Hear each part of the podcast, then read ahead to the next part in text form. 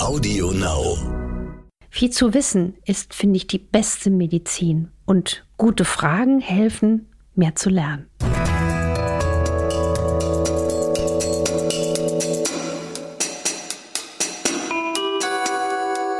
Dr. Anne Fleck, Gesundheit und Ernährung mit Brigitte Leben.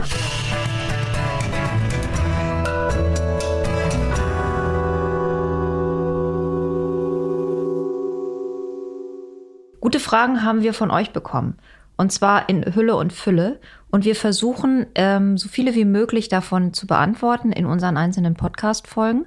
Und es gibt immer wieder Folgen, die nennen wir immer die Wundertüte, weil wir da äh, einfach euren Fragen Raum geben. Das wird heute ein ziemlich wilder Ritt durch alle möglichen Themen von Gesundheit und Ernährung.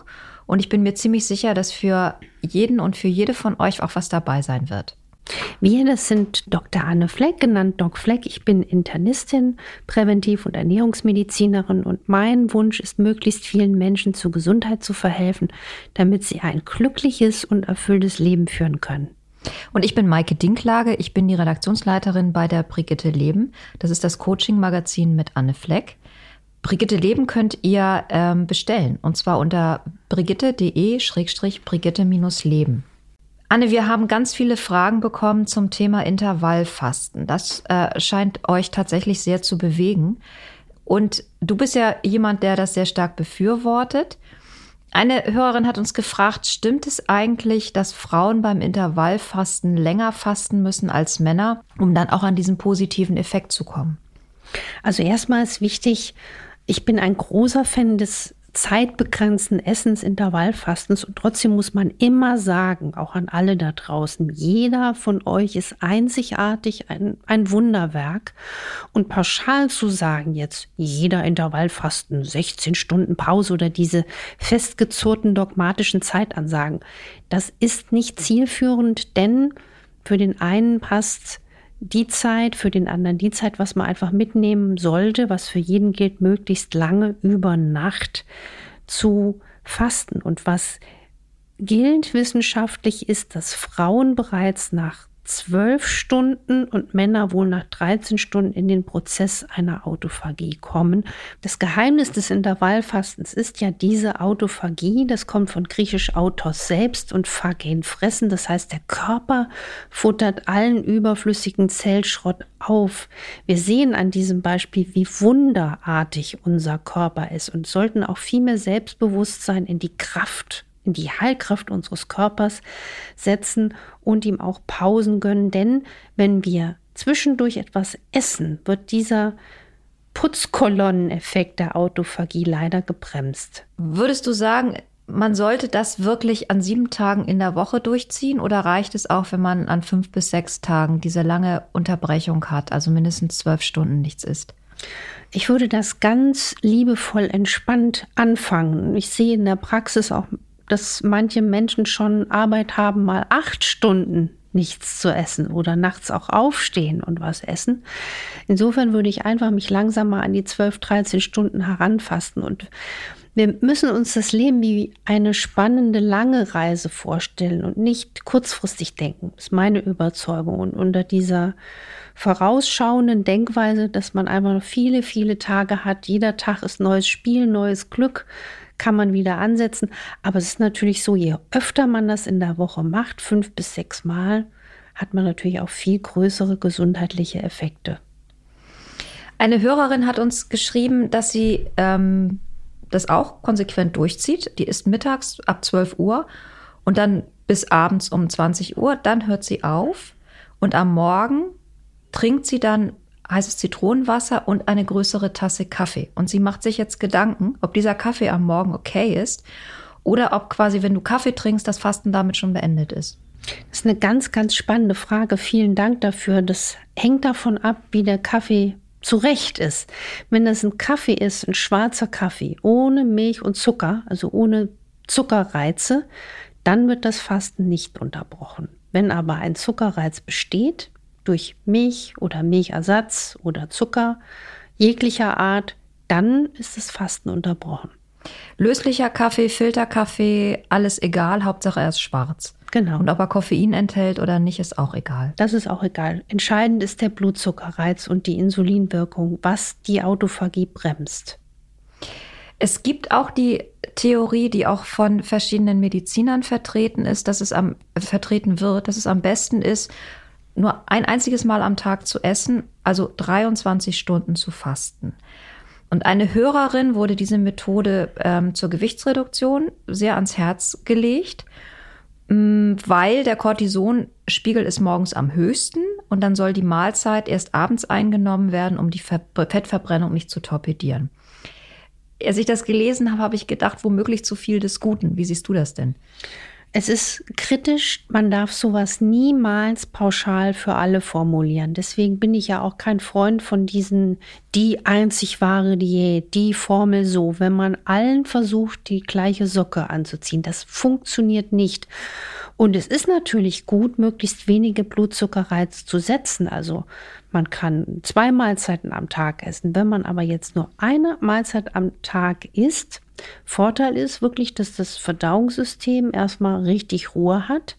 Man muss aber Folgendes wissen. Wenn jemand unter Migräne leidet, unter Reflux leidet, unter Gallensteinen leidet oder unter chronischer Erschöpfung, auch ein Thema, was wir sehr intensiv beackern hier, dann tut er sich mit dieser Einmalregel nicht einen Gefallen, weil zum Beispiel die Nebenniere auch regelmäßig etwas Futter braucht und auch um, um, um Reflux oder Migräne vorzubeugen, eine regelmäßige Mahlzeitenfrequenz in der vertretbaren Häufigkeit ähm, gegeben sein muss.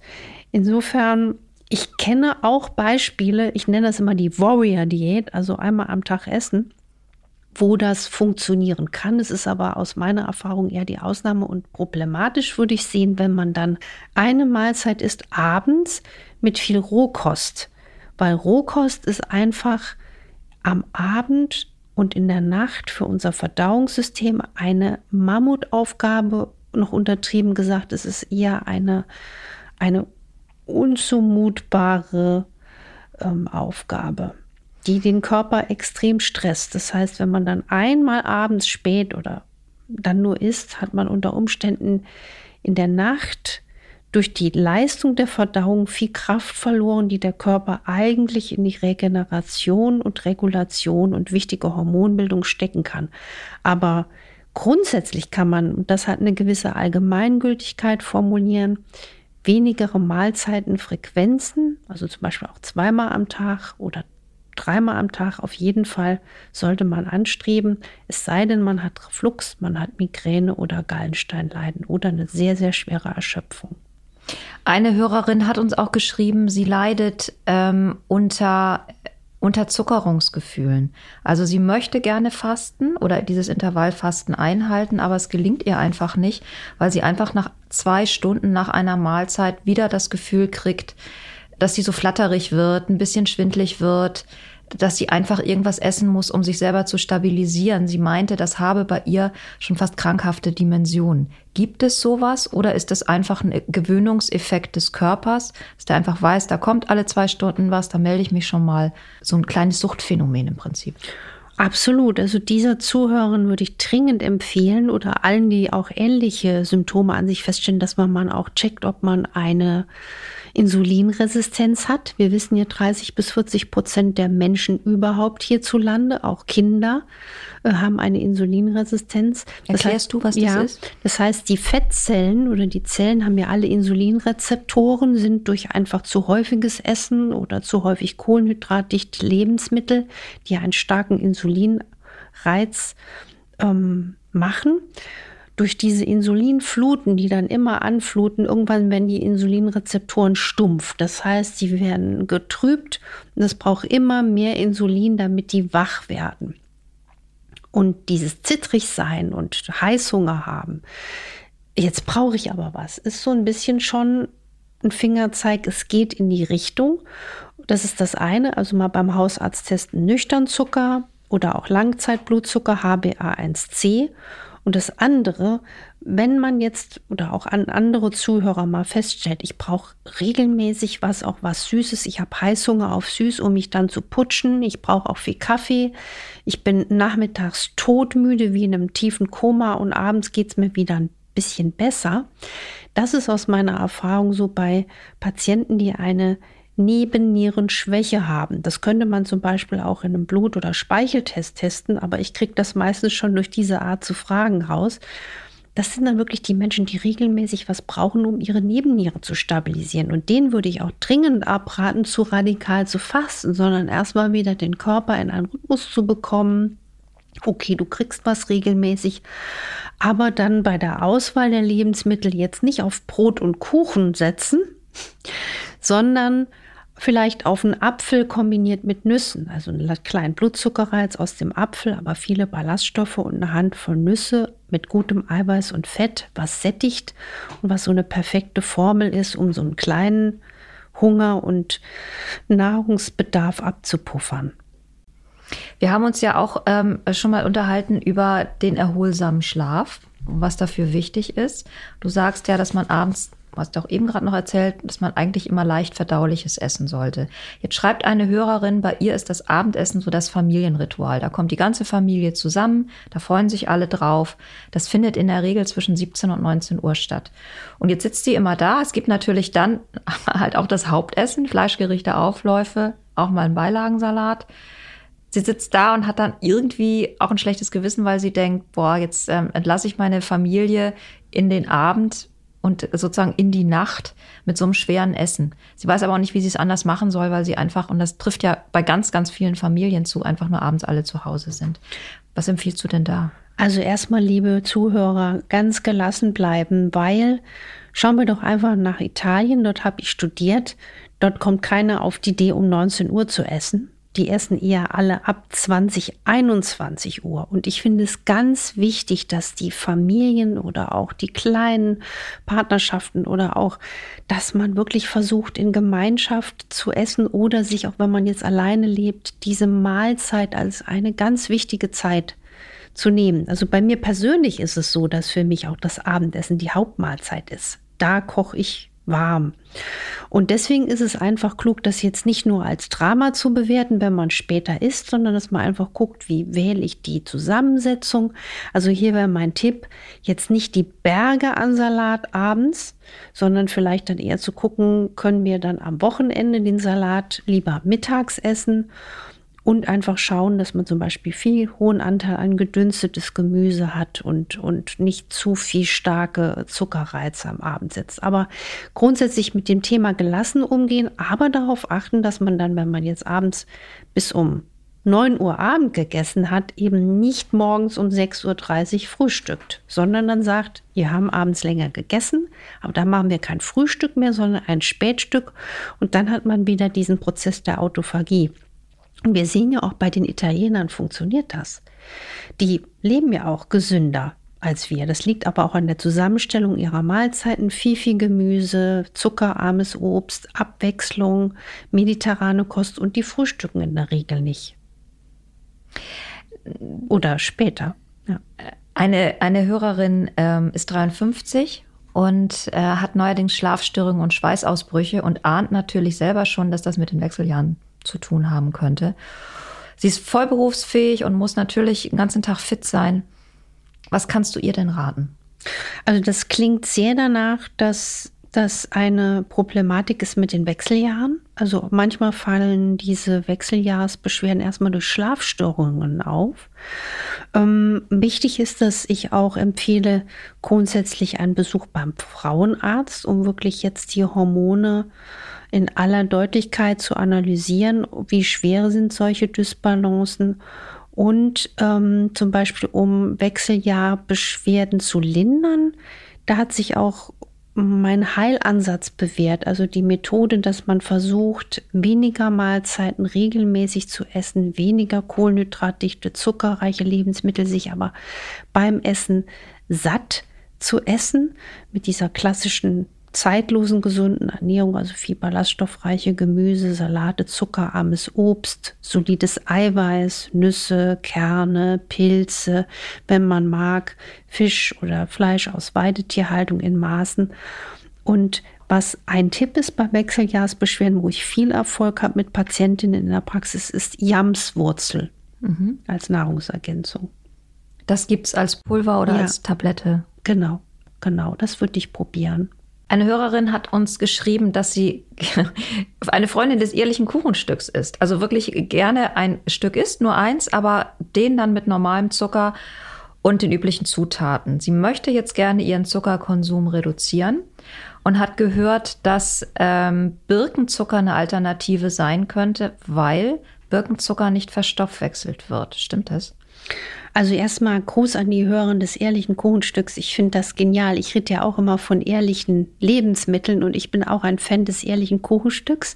Ich mag inzwischen aber viel mehr ähm, Buchweizenmehl. Also einfach, weil es glutenfrei ist und weil es mir einfach aus hat. So, ich mag den Geschmack sehr, sehr gerne. Mein Rat ist, generell wirklich, wenn man sowas gerne mag und es gut verträgt, dann soll man das auch genießen im gesunden Maß und nicht seine Liebe zu Kuchen jetzt per se verurteilen. Aber wichtig ist zum Beispiel, ich habe gemerkt, alte Kuchenrezepte von meiner Großmutter, wenn ich da die Hälfte des Zuckers reingemache, sind die immer noch süß und süß genug. Und bei Birkenzucker haben wir folgendes.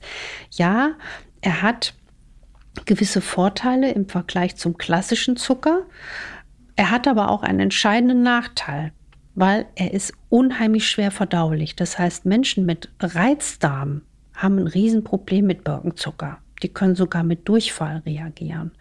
Also ich zum Beispiel habe zu Hause Rohrzucker, Honig, Kokosblütenzucker.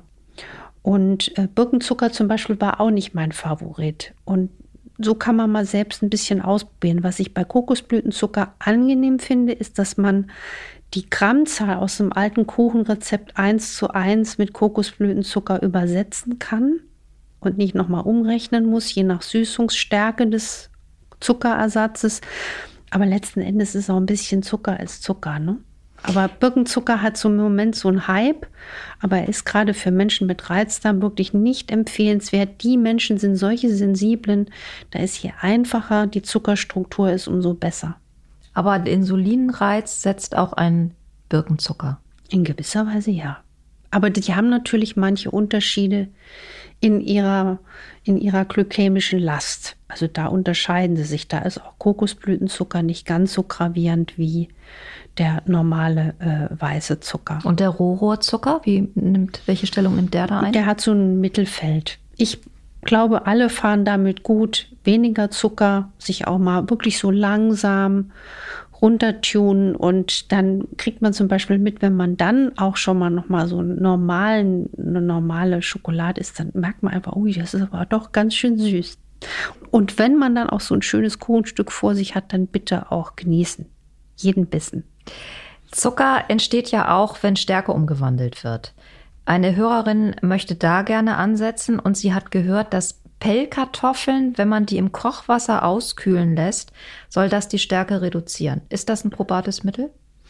Also man kann, und das wäre sowieso ein Tipp, Reis und äh, Kartoffeln auch mal abgekühlt essen, weil da passiert Folgendes, so ist es richtig formuliert. Der Anteil einer resistenten Stärke wird erhöht. Und zwar die resistente Stärke ist eine bestimmte Stärkeform, die sogar günstig ist, weil sie die gesund und schlank machenden Darmbakterien, die Lacto- und Bifidobakterien füttert. Das ist quasi eine Delikatesse für die. Also insofern, wenn jetzt der Sommer kommt, ist auch mal eine Pellkartoffel und einen schönen Kartoffelsalat lobenswert. Und das ist auch ein Phänomen, warum auch Japaner, ich war auch mal lange Hausarzt der japanischen Botschaft, da siehst du gar keine großen übergewichtigen Menschen, obwohl sie viel Reis essen und auch, ähm, ja, also einfach auch, Reis hat ja auch einen Zuckereffekt, einen Zuckerreiz durch das Insulin. Aber ein abgekühlter Reis in Sushi hat wiederum das Phänomen, dass er günstig auf die Darmflora wirkt. kenne es aus der indischen Küche, dass da empfohlen wird, den Reis vor der Zubereitung gut auszuwaschen, weil das auch schon stärker rauswaschen soll. Stimmt es? Ja, das sollte man machen. Man sollte grundsätzlich auch Reis, finde ich, nicht nach der klassischen Methode machen, der Quellmethode, sondern gut spülen und mit viel Wasser kochen, einfach auch um, um den Arsengehalt zu mindern. Das ist jetzt ein Phänomen, was jetzt gar nicht so mit der Frage zu tun hat, aber das fällt mir noch ein, weil ich habe auch schon Menschen erlebt, die sehr viel Reiswaffeln gegessen haben, weil es ihnen gut geschmeckt hat oder weil ne, das Knuspergeräusch so nett war.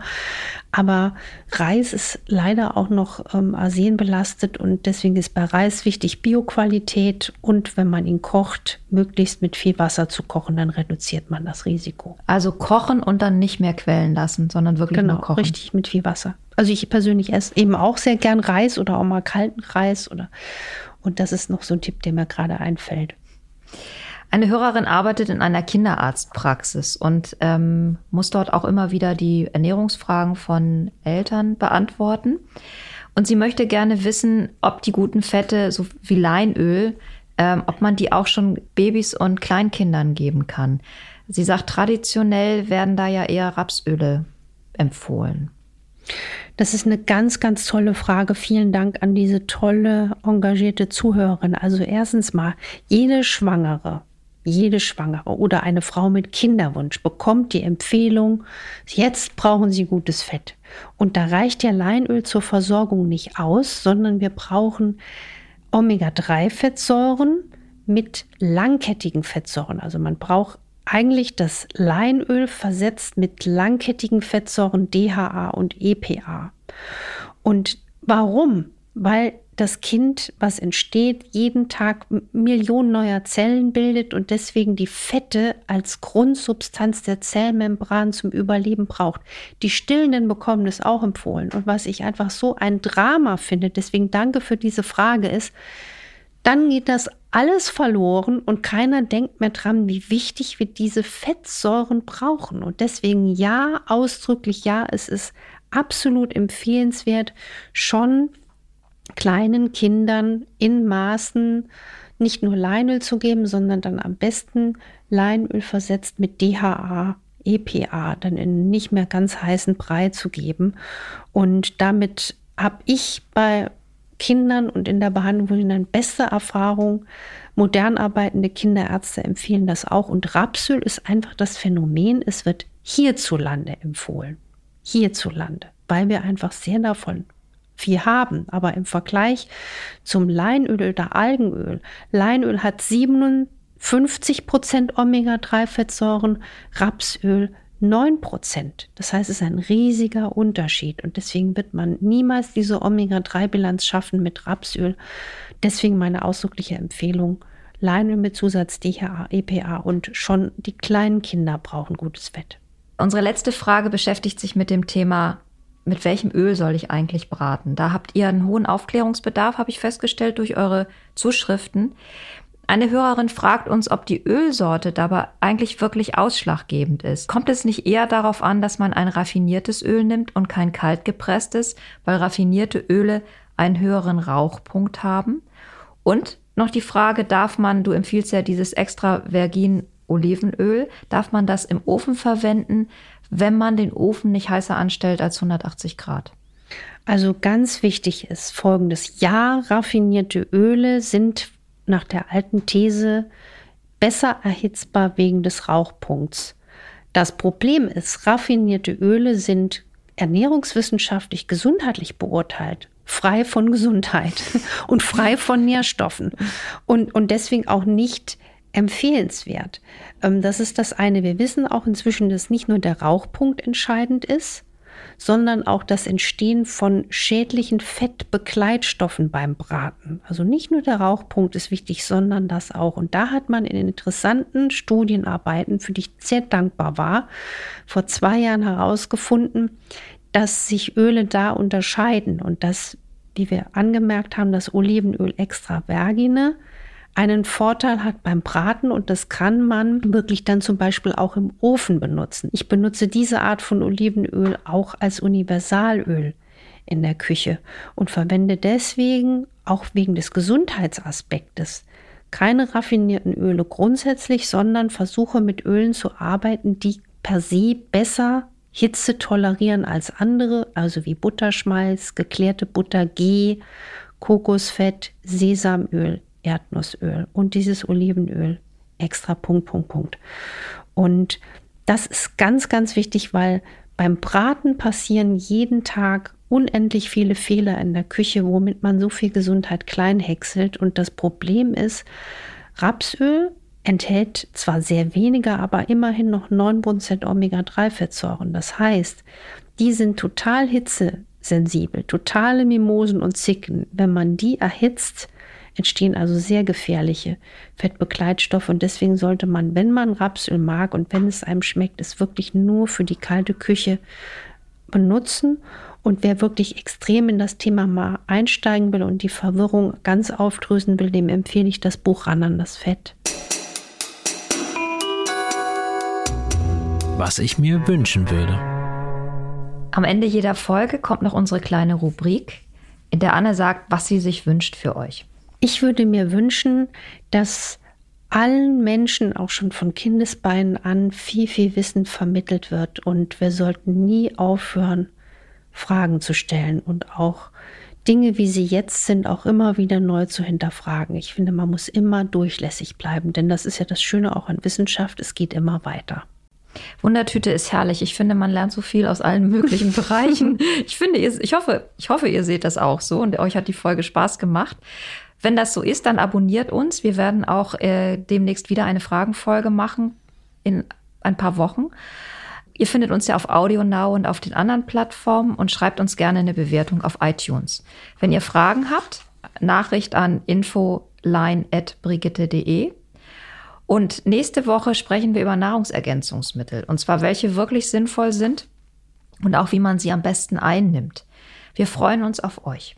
Tschüss. Macht was draus, empfiehlt uns weiter und bleibt gesund. Tschüss.